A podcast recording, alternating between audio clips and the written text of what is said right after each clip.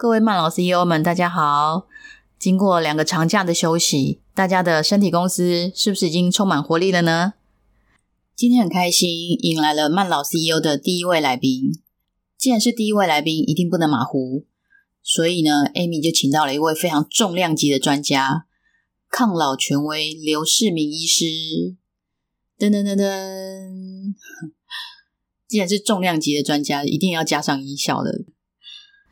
刘世明医师是卓越抗衰老整合医疗团队的医疗长，目前也是台湾北中南很多预防医学院所的合作院长。刘世明医师过去服务于台大医院的心脏科，是国内少数专注于从事预防医学、健康管理、健康检查、预防老化的知名心脏科权威医师哦。其实刘医师是 Amy 台科大的 EMBA 的学长啦，也是 Amy 的大贵人呢。那刚开始的时候，是因为 Amy 经常头痛啊，吃药都没有办法改善，觉得很困扰，所以呢，就来找学长咨询看看有没有什么其他可以方法可以解决的。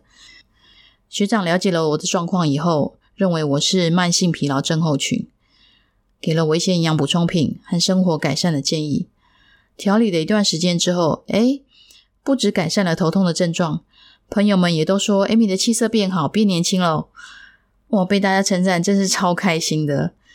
而且看学长跟学嫂也都维持年轻啊，然后皮肤非常的好，所以我就常常来找学长聊天，请教他一些抗老的秘诀，跟他学习。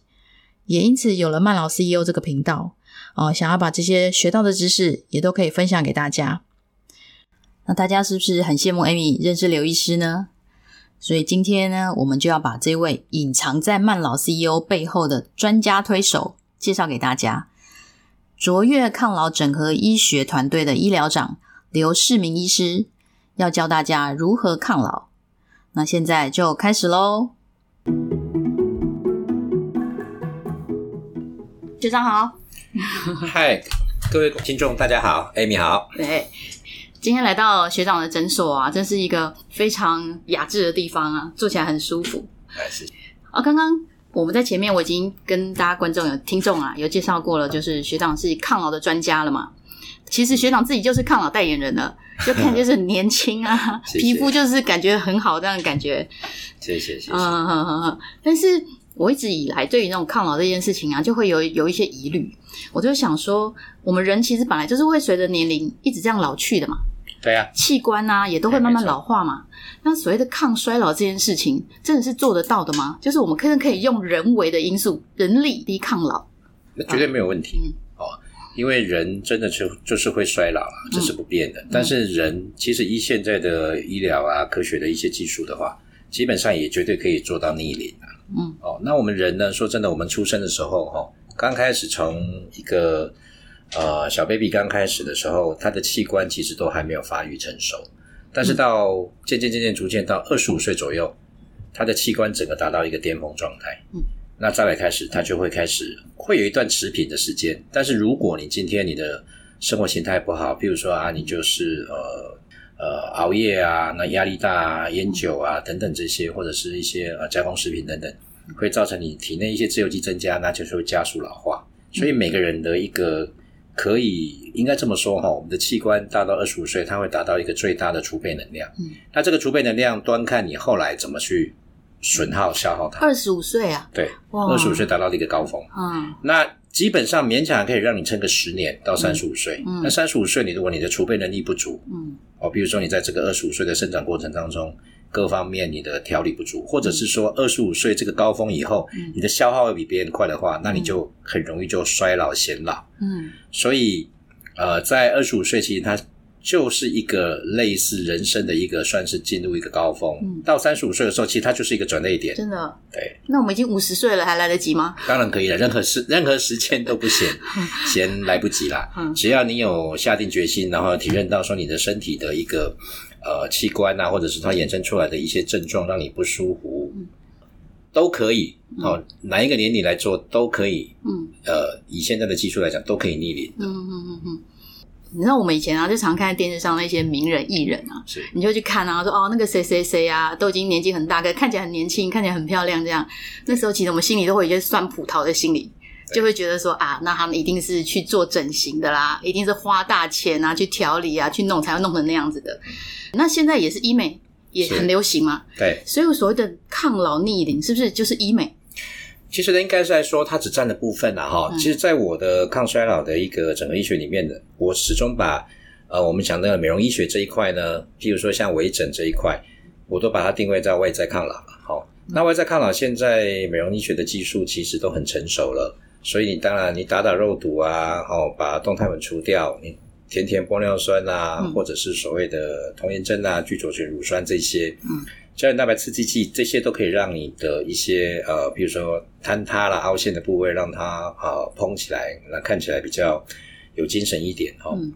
但但是其实这些都属于在外在抗老了。嗯。哦，那外在抗老的话，可以让你看起来似乎年轻，但是我们比较重视的、更重视的其实是内在。内在。嘿，所以我有时候也会说，呃，有些人其实你看他哈，看似年轻，但是有可能会是金玉其表。败絮其内。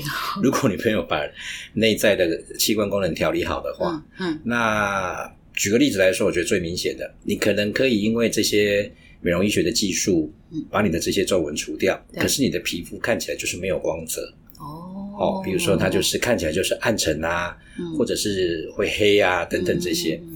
所以我觉得你要判断这个人是不是真的他的呃抗衰老能够做到极致的话，其实你不只要看他脸上有没有。所谓的呃皱纹以外有没有下垂啦等等，嗯嗯嗯，你还要看他那呃外显出来的肤色，嗯，甚至他整体的精神啊、体力啦，是不是让你觉得说他是一个很活力十足的人？哦，这该是全方位的抗老。哦，所以说其实不是只有外表而已，就是已经是要从内而外的完整的一个抗老就对了。对。哦，那这样需要花很多钱吗？大家会担心这件事情。坦白讲哈，我觉得这种东西确实它会花掉一些呃金钱上的需求，嗯，但是我觉得还是可以量身定做，嗯，看因着你的付费的一些能力啦，或者是说你的经济状况来做你那个呃所所要满足的这个需求啦，嗯，那当然我觉得还是量力而为，有多少钱就做多少的一些。多少支出就多做多少的事情，而且我觉得在我们从事呃抗衰老这一段过程里面，其实最怕的就是什么？嗯，不要变成一种，尤其是美美容医学了啊，美容医学绝对它有它的存在的价值，但是不要做的过头了。嗯，比如说做到已经变成所谓的塑胶脸啊，比如说像神经啊 什么这些哦，但是内在的调理其实是真的更更重要。嗯，那你说不花钱的方式有没有？也可以啊，你只要把你的生活形态调整好，比如说你注意你的食疗，注意你的运动活动，那注意你的压力的应对啦，哦，那这样就是不花钱的抗衰老。那那就那就太好啦！这个抗衰老应该是一种生活形态吧？就是说，我们是不是应该要从生活当中有哪一些注意事项？就是我在生活当中做了，其实就可以达到抗衰老。我不见得要等到我真的衰老了，我再来花钱把我自己拉回来。是。对，没错，对对，那那那这个过程就是，譬如说我现在四十岁，不管是三十岁或四十岁，我们应该可以做一些什么事情，让我自己可以延缓延缓老化，不要这么快老。可以可以，其实我觉得生活形态调整其实是我们呃，特别是我筹组的这个卓越抗衰老整合医学团队哈，其实最大的一个初衷啦，但当然它也是终极目标啦。嗯，那现在人因为我刚提过嘛，哦，为什么会衰老？其实我们的衰老哈，其实呃。端在于你消耗它的一个一个一个使用嘛，哈。那什么样是最大的一个问题？生活形态不良。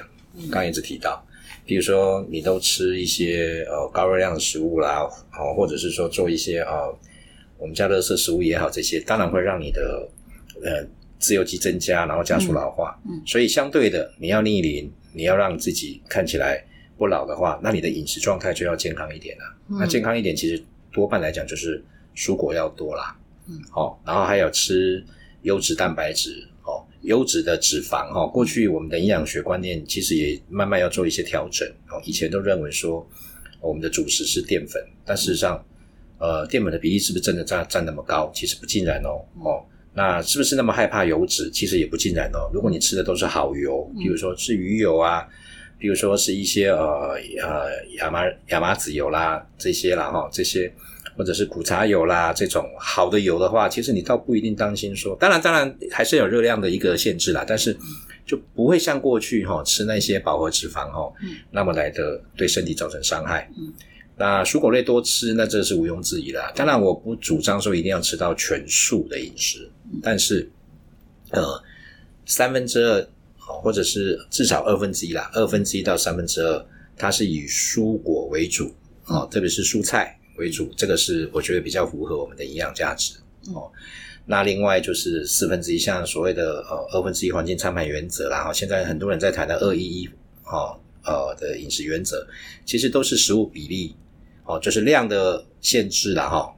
那量的分配不能说限制哈，因为我觉得每次一提到限制，大家对饮食就会开始有一种排斥感。嗯，量的分配，然后值的优选哦，好的蛋白质，好的油脂类。那这个就会让你营造一个好的一个食疗的环境。那再来运动，早期我们真的哈就是规定大家要所谓的呃高强度运动啊，什么间歇性运动啊。其实我觉得现在其实也不用讲到那么的深奥了哈。其实每天呐，每天就是让自己散步啦，嗯，哦走一走路，哦要活就要动，哦所以就是走走路这样就可以了。那还有就是面对压力哦，面对压力要怎么去调试？哦，只要这样的健康生活形态。形态的营造的话，其实你还是可以达到抗老。嗯，那所以最重要的还是饮食吧？对，其实饮食真的是最重要的哈。那饮食刚刚已经提过了嘛，哈，就是说呃量跟质的一个优选的配备。那再来就是你要认识哈，譬如说，我觉得这几年开始，随着我们的食安问题的一直被揭露以后，大家开始会知道说。哦，什么东西是，譬如说啊，农药啦，还有重金属啦，哈，还有塑化剂啦，甚至于呃，最近也热门的什么代克多巴胺啦，还有呃，动物的一些残留抗生素，吃进去以后，我们确实会有一些呃残留。但是这些开始去认识以后呢，那我觉得我们就呃开始会去避免这些东西，或者是说，哎，大家也开始知道说什么是坏油。当然，你不一定会知道挑好油，但是。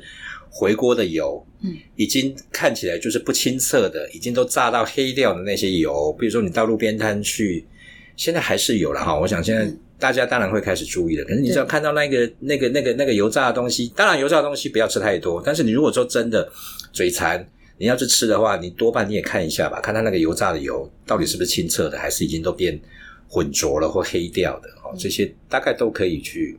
呃，做一些注意啦。那至于农药啦，或者是说刚刚提到塑化剂、重金属这些，现在也都有很简单的检测方式啦。譬如说定期的哈，像我在做我们的一些呃疗程当中，我们也会帮客人在尿液中做一些这些这方面的检测，那就知道自己是不是超标。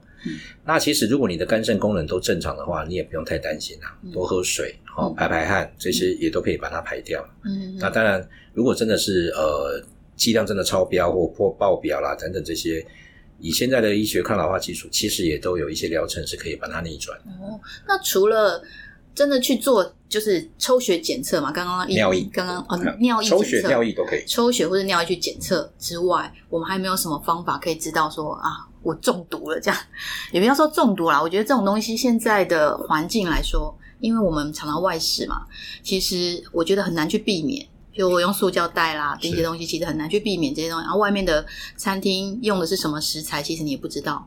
所以我在相信大家体内多多少少都会有一些像这样的毒素。是，但是我要怎么样会知道说，比如说我的毒素已经沉积到已经我的身体受不了了，嗯，我应该要处理的。我我觉得身体哈，身体的器官其实它就是一个会去反映你内在的一些呃呃表现哈。譬如说我们的皮肤，嗯。你看到你的皮肤的肤色开始越来越暗沉，嗯，哦，甚至有的都已经开始呈现着比较黑，嗯，哦，那不是晒黑的黑哦，哦，那是那种就是看起来有一点好像那种呃脏脏的黑了哈，那一种肤色，或者是说你觉得呃你的口腔黏膜，比如说有时候常嘴巴破了，嗯，哦，那你代表说你的营养素可能失衡了，你的免疫力可能下降了，哦，甚至有时候从你的指甲。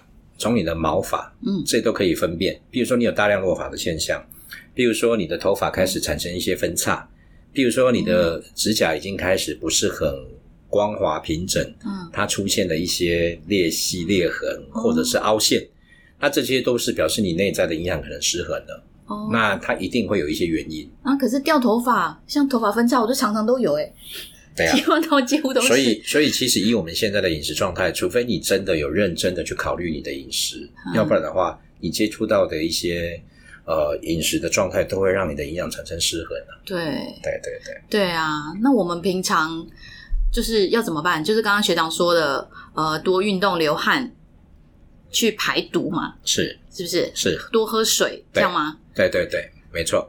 那像比如说水分的定义上，有很多人可能就不太去了解哈。嗯譬如说过去我们都说啊，一天要喝两千 CC 的水，对，其实这两千 CC 是一个基本的需求。嗯哦，这还不包括喝汤哦，不能把汤算进去哦。哦哦，那呃呃，我我常常碰到一个例子是，有很多人他觉得他每天都喝很多的，我问我跟他讲说要喝水，他说有我喝很多的水，嗯不过我每天大概都是喝茶，茶我泡茶。对，哇，那这个问题就严重，或者是说，呃，我我每天都喝啊，我光咖啡一天就喝了五百 CC，那很抱歉哦，你喝了五百 CC 的水或五百 CC 的茶，嗯。那你可能要至少要一千 CC 的水才补得回来，因为这些东西它都有利尿的效果，哦，所以你喝了五百 CC 的水，它可能哦咖啡或茶嗯五百 CC，它可能会脱掉你五百到一千 CC 的水，五百 CC 就现在就是变成是我只要喝，现在上班族很容易嘛，喝两杯咖啡对就五百 CC 了吧？，对，所以你这样的话，我会建议你至少要喝一千 CC，至少。至少要一千 CC 的，水因为，它会利尿，所以它可能把你脱掉五百到一千 CC 的水分。所以我原本就是两千 CC 我要基本的，然后我因为多喝了两杯咖啡，对所以我还要再多喝一千 CC 对去补这个两杯咖啡的水。以依照我们现在的看法的话，基本上大家喝水量都不足的。对除非你都哦真的真的就只喝开水，嗯好温开水，嗯要不然的话，只要你有接触到茶，只要你有接触到咖啡，嗯，其实基本上第一个，它不仅不能算在你每天喝的水量里面，对，你还要补，至少要跟它等量，嗯，最好还要超量。哦所以我常常是会喂教我的呃客人也好，或病患也好，你喝了一杯咖啡，你就要喝两杯水。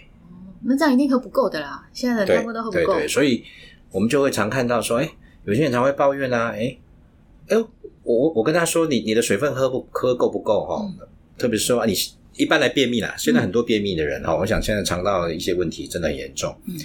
大概十个里面，大概说真的，一半以上都是在便秘哈，嗯。不管男生女生，对。特别是女生更多哈。嗯那我觉得有些人对水分的概念，其实水光水这个东西哦，就可以讲不完哦嗯，我会讲。好，那水分的量基本上大部分都是不足的啦，嗯，都是不足的。特别是有些人，我像我刚刚讲，把水跟咖啡都算进去，那个就不对了。只要你喝了水跟咖啡，你基本上一定要两倍的量才能够补回来，才能够满足你所需要的。嗯嗯那所以，如果你真的今天喝了五百 CC 的咖啡，那很抱歉，你可能要喝至少三千 CC 的水你的水分才算足够。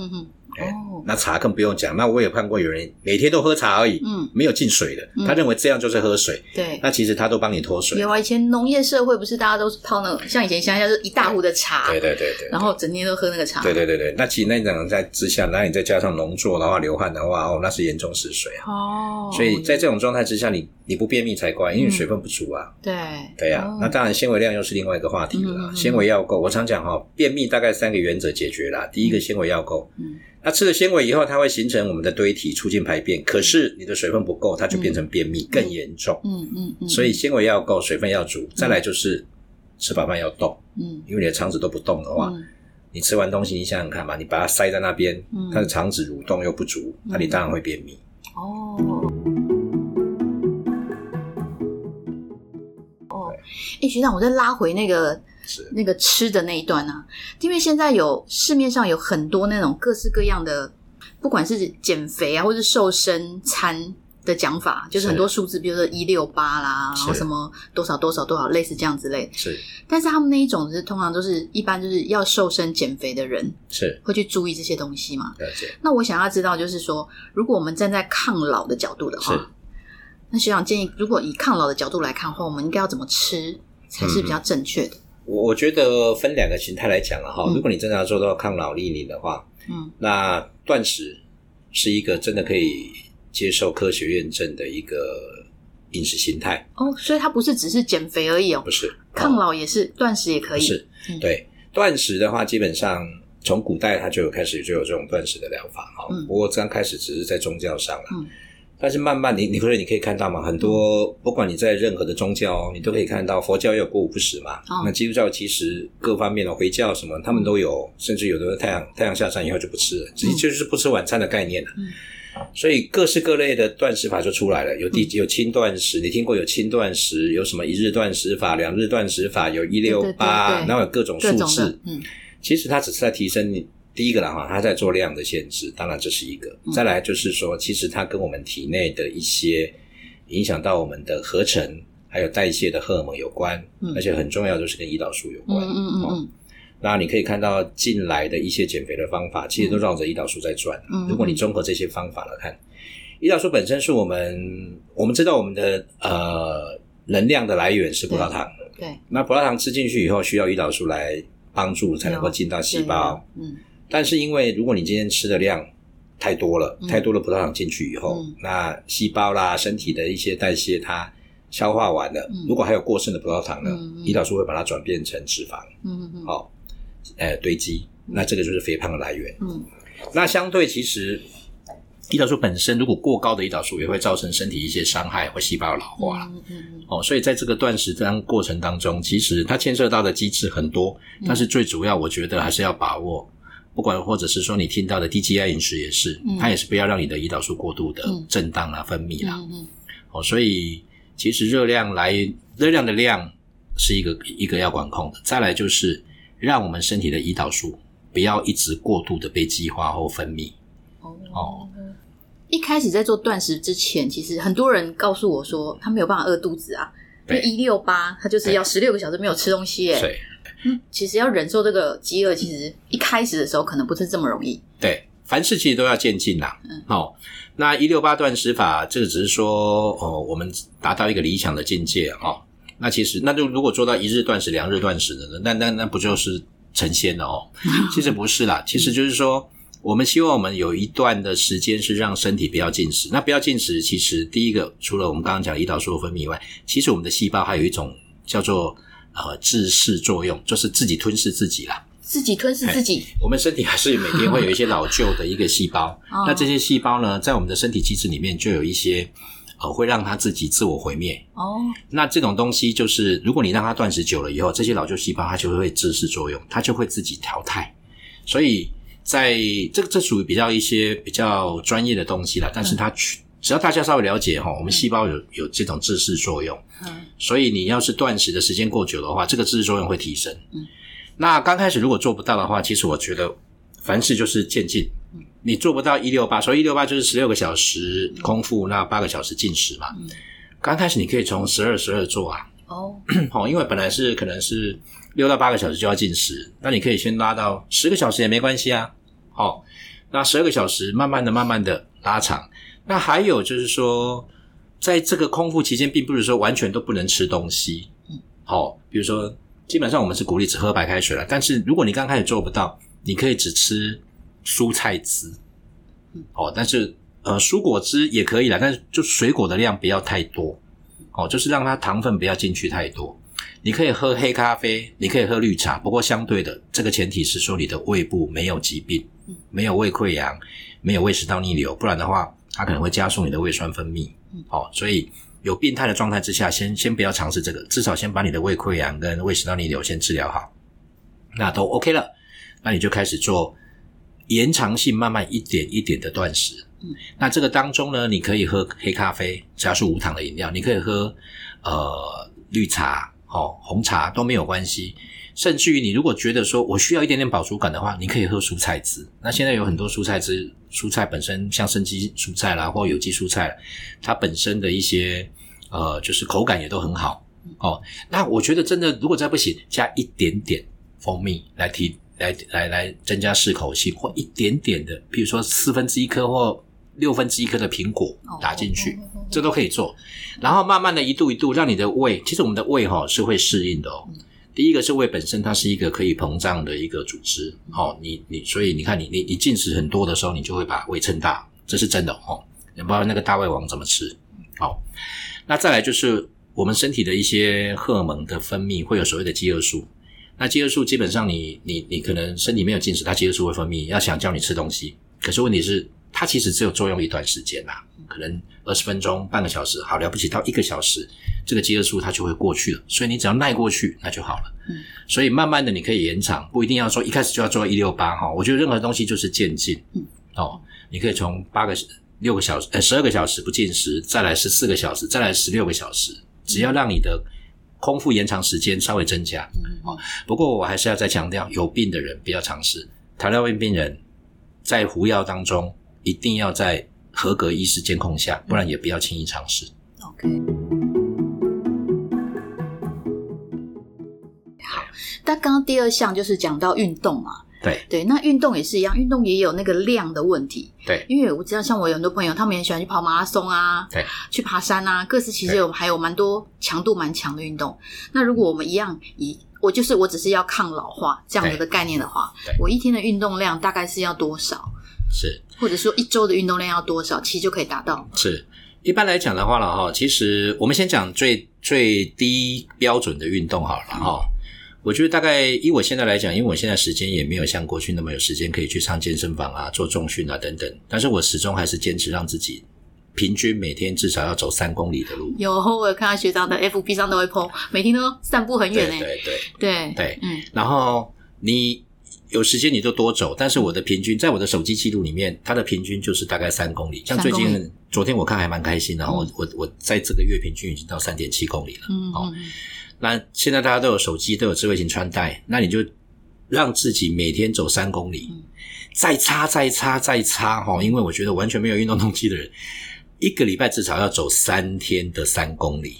三天的三其实这样样好了啦，就是有时候我跟我的客人在 negotiate，就是在交在谈判当中，你一个礼拜至少走十公里的路啦，最好分次啦，啊，最好走十公里。要讨价还价呀。对，因为早期我们其实我从二十年前我们就开始在做体重管理哈，嗯。那刚开始你真的要去要求一个没有运动动机的人要达到运动目标，是真的很难。嗯。所以我我告诉你，你就是一个一个礼拜，你的手机记录里面你可以达到十公里的记录，嗯。这样就很好了。然后分段，嗯那如果有心有力，就变成每天三公里，就是一步一步来。再来就是每天可能可以到五公里，哇，那是最标准的。如果你每天都可以持续走五公里路，我说这，你要胖还真的很难。哦，那再下去的话，心有余力的话，你当然你会开始考虑到我们呃一些肌肉的问题嘛。对好、像比如说在减重过程当中，为什么刚开始饮食介入的时候很有效？你可能可以哇，一个礼拜就掉两三公斤，哦，这都有可能哦。但是后来你会发觉你会受到停滞期，就是你身体的肌肉量、基础代谢率不够，这个时候你就要加一点点重训了。那重训的话，说真的，就算你今天没有在没有在健身房啦，你在家里面做做仰卧起坐啦，做做俯卧挺身啦，甚至于最简单的就是拿保特瓶，嗯，哦，有装水的保特瓶，好、比如说小的保特瓶也没关系，就当成哑铃，自己手举一举啦。那其实我觉得在散步的过程当中，只要你大概腿部的肌肉都可以训练到啦，倒是上半身或者是腰部、背部的比较没有办法训练到。那你如果有专业的指导教练来训练你，那最好。好，但是也不要就是因为怕你受伤。如果真的没有，那你就在家里适度的找一些哑铃或者是呃呃跑个瓶、瓶装水或者是弹力绳，自己都可以来训，稍微训练一下，这是一步一步渐进的。嗯嗯嗯嗯，OK。那第三个刚刚提到的就是舒压，对那舒压这件事情，就舒压，我觉得现在人压力很大，对舒压只是两个字而已，对。但是舒压要怎么做才叫做舒压？没错，我我觉得其实压力哈，我我我一向都鼓励我的呃病人也好哈，其实我觉得这个圣严法师讲的一句话很很很很棒哦，就是说面对压力，我们就是面对它，然后接受它，然后处理它，放下它。嗯其实我觉得在压力的循环过程里面，不断都是这样啦。嗯好，那还有就是说，哦，我觉得其实宗教支持力量是一个还不错的。如果你有宗教信仰，不管你信的是什么教，哦，基督教也好，你就上上教堂嗯念念圣经；那佛教、道教的话，你就念念佛经，哦，诵诵经。哦，那回教徒也是可以啊，你就做大礼拜啊，等等这些，哦，这些都可以。只要有一个，我我常劝我的病人，因为通常啦，哈，有压力状态的情况之下，我觉得不外乎是你碰到挫折了，嗯，哦，那这个压力的挫折，那你可以，当然你可以误谈跟你身边的人，啊，再来你就选择一个宗教的信仰力量，给你心理上一个支撑，嗯，再来还有一点很重要，就是压力来源，常常会有很多白领阶级的老板，他会觉得说，我就没有时间，其实我觉得这个都错误哦，嗯。在你在排你的 schedule 里面，priority setting 哦，就是你的排序的程，你一定要把运动或者是说休息啦，或运动这排在你的行程里行事面。历里面，对不对？对对对，至少比如说礼拜六、礼拜天，你就不要七天都工作吧，总是会有一天休息吧。然后你说你很忙，像我现在我也很忙啊，可是我每天下班哦，我们也要应酬啊。那下班完，好、像我就一定走路回家哦。当然两个人走更好啦，哦，带着你的另一半，然后走路哦。我我们通常都是半夜十一二点还在走路啊，嗯，哦。所以就是当你一切都忙完的时候，或者是说你特别抽个空到你家前面的公园呐、或者是哪里啦。那我像我们现在就是呃，可能平常就是呃大众大众捷运系统或计程车搭一搭，但是下下班了你就是不管哦。所以我们常常有时候一用餐完或应酬完，走个三公里、五公里、八公里都有。嗯哎，这个都是我觉得在顺序上的一些排序啦。你一定要把这件事情列为你的行程之一啦。所以不要再说你没有时间哦，下了班你一定会有，再不行你半夜也要走，绝对比你回家睡觉好。那也不要很多人有一个借口说啊，我都那么累了，我哪有时间运动？你自己做做看，做了一下，比如说你走路走，你会发觉，哎，突然间那个疲倦感跟压力怎么突然间释释放了？反而去运动了，反而没有，反而不会累。对，哦，对对对，哦哦，当然我们不鼓励这样，不是说什么半夜在运动，而是说你真的如果真的再不行，那你只好这么做，但是一定要把运动动这个项目排在你的顺序里面。那另外，如果是被动式的东西，按摩、嗯做 SPA、舒压，我有时候开玩笑讲哦，shopping 也是一种舒压哦。比如老婆有时候如果心情不好的话，拿着卡出去舒压，那个真的是。大舒压，对，那是大舒压，哦，只是说不要创造另外一半 在付钱的时候又变成他的另外。一个压力。对对，这件事情很重要。嗯，OK OK。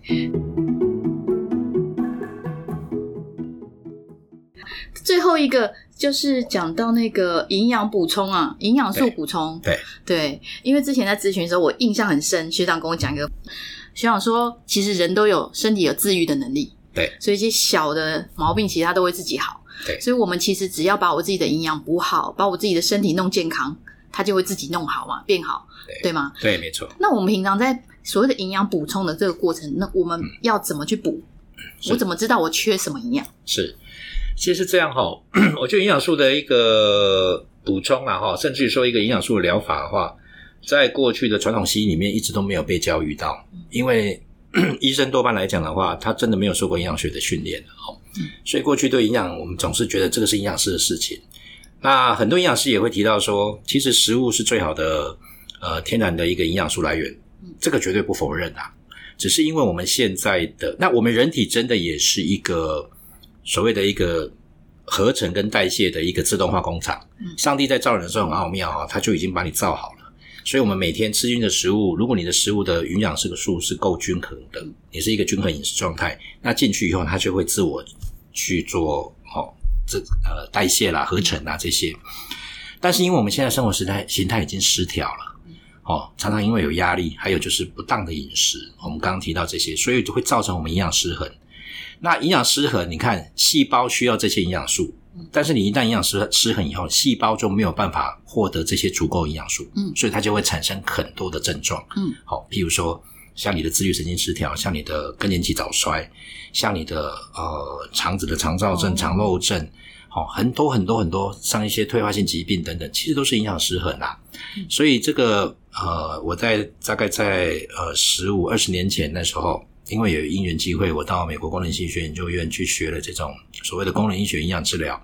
那我们也确实哦，在这十几年来，我们真的用所谓的呃营养治疗的模式。不过，这种营养治疗不是一般的所谓的一些房间的什么保健食品啊。对啊，我们一般人都只会吃 B 群啊，吃铁啊，吃钙这样子嘛。对对对，那像其实营养素，营养素是一个营养啊，是一个很大的一个学问、哦。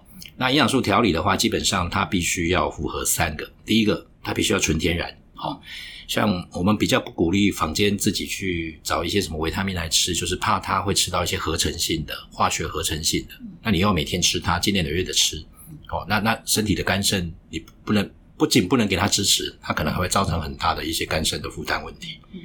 那第二个就是在治疗上，如果真的要达到治疗了，然后你要 maintain 的话，当然维持的话还好，但是如果要治疗的话，它必须要超高剂量，好、要很高的剂量，好，因为你身体可能失衡有一阵子了，所以它必须要快速的在高剂量的状态下去补充。再来的话就是克制化，哦，就是因人而异，因为每一个人他呃他的营养失衡，造成他各个细胞或器官的一些失能失衡都不一样，所以他必须要一些克制化的一些营养补充。所以在营养治疗上必须要去强调这些。可是这个营养治疗是，就是当我已经产生疾病的时候，才需要营养治疗嘛？对。如果没有疾病的时候，其实我们不需要。其实它还是需要一些营养的一些维持的，嗯，然后除非你能够像我刚刚做的，就是把食疗做得非常的好，就是自己平常吃的时候，对对然后就把对对对。食营养都补充的很好。呃你。每天都可以吃很足够的蔬果，对。那你用你吃的呃蛋白质都是优质蛋白质对，你吃的都是很好的油脂，然后你的生活形态又能够维到维持像我们刚刚讲的哦，又能够呃规律的一些运动，然后你面对了压力的一些对抗，你又有很很好的高机制。不过我觉得这是完全难哦，大概很难，对非常的难。但是像像我，譬如像我这样之前这样长期头痛，对，其实我们很困扰就是我头痛这么久，我只会去看一般传统医生啊，因为我不知道我是真的是所谓的生病，还是我是是营养缺乏，是我怎么判断？呃，应该是这么说哈、哦。其实这这个就是功能医学学派的医生，他们会跟传统医生比较不一样哈、哦。但但是不是否定掉传统医生啊？传统医学有它的价值在，哦，它对一些急重症的处理，它真的是有很优异的一些表现。但是对于一些慢性病或生活习惯累积起来，这这种慢性疾病，包括三高，包括呃心血管疾病，包括我们现在看到癌症、自体免疫疾病，甚至于我们讲一个哦，大家最常提到的自律神经失调就好了。对，其实，在传统的医治疗里面，多半没有什么很好的治本啊。嗯但是在功能医学就不一样，功能医学我们可以从呃细胞功能医学的一些前端的检测，哦，在你还没有产生疾病之前，哦，就是说器官的功能失调，哦，就可以检测出来，然后用营养素去做调理的话，其实很多病都可以不药而愈。哦，对啊，像我在治疗头痛的过程中，其实我没有吃药，我都吃是都是吃的都是营养素嘛。是对啊，是，哦，那嗯过去这十几年来，我们也累积了真的很多功能医学营养治疗的经验啊。确实很多，我们不敢说一定完全去取代药物，但是很多轻症的病，确实它就是不药而愈。嗯那也可以让一些呃重症的一些，比如说服药很多种的一些病患，它可以降低大幅的降低它的药物的使用。嗯嗯嗯嗯，对。OK，好啊，今天真的很开心，希望跟我们分享了这么多这么多。我觉得，其实我今天听到很多新的。我之前虽然我已经来咨询那么多次了，虽然每次听都是还有好多新的知识，就觉得可以学习的地方。但是因为今天实在是很可惜，因为时间的关系，所以可能只能够跟学长聊到这里了。是然后刚刚每一个议题都好想要往下延伸下去哦。可以啊，可以啊，没问题。如果说以后大家真的也不晓得我们听众对这个有没有兴趣，如果真的有兴趣的话，以后我们可以再多花一点时间，然后来做一些，甚至于做一些系列性的一些探讨，啊真的吗都没有问题。哦，那就太好了，那我就赶快 booking 学长的时间了。各位听众，大家有福了。OK，对，所以之后如果对于呃相关话题还有兴趣的话，大家就开始锁定慢老 CEO。后面我们就是逐步会去推出刘医师的抗老专题系列。好，好，OK，谢谢学长了好，，谢谢谢谢。其实 Amy 跟刘医师是常常见面的啦，只是说平常都是一边聊天一边学习。第一次跟刘医师做这么正式的访谈，果然又学到更多更深入的知识了。那听完今天丰富的内容，大家就应该很清楚了，抗老就是要从日常生活形态的改变。那也就是慢老 CEO 其实一直以来一直告诉大家的，就是我们要配合我们自己身体的运作，好好吃，好好睡，好好运动，好好休息。那但是听 Amy 说的，当然还是不如医生说的更专业，也更严谨啦。那医生说，第一，我们平常吃的要注意量的分配，还有值的优选，而且要多喝水，至少一天要喝两千 CC。那如果你有多喝一杯咖啡，那就记得要多补充两杯的水，这样子才足够。第二，运动的部分，你每一天呢至少要走路三公里以上，或者是一周走十公里。那如果说你想要再升级一点，你就可以增加一点重量的训练，好训练的肌耐力。第三，我们要适当的舒压，不管是你利用宗教的力量，还是呃运动的力量，或者是各种的活动都可以，但是一定要把它排进行事里，把它当成很重要的事情来做，不要再说没有时间了。第四，现在的精致生活毒素很难免，要注意吃的安全，多喝水，多运动排汗来排毒。如果你已经有肤色转黑，或者是说常常有黏膜的破损啊，口腔黏膜啦、胃的黏膜啊、食道黏膜的破损等等，你可能就要找医生来去做毒物的检测。第五，要适当的做一些营养的补充，把平常没有吃到的呃营养都把它补足，身体健康了，自然就会启动自然修复的机制，很多小毛病其实就会不药而愈了。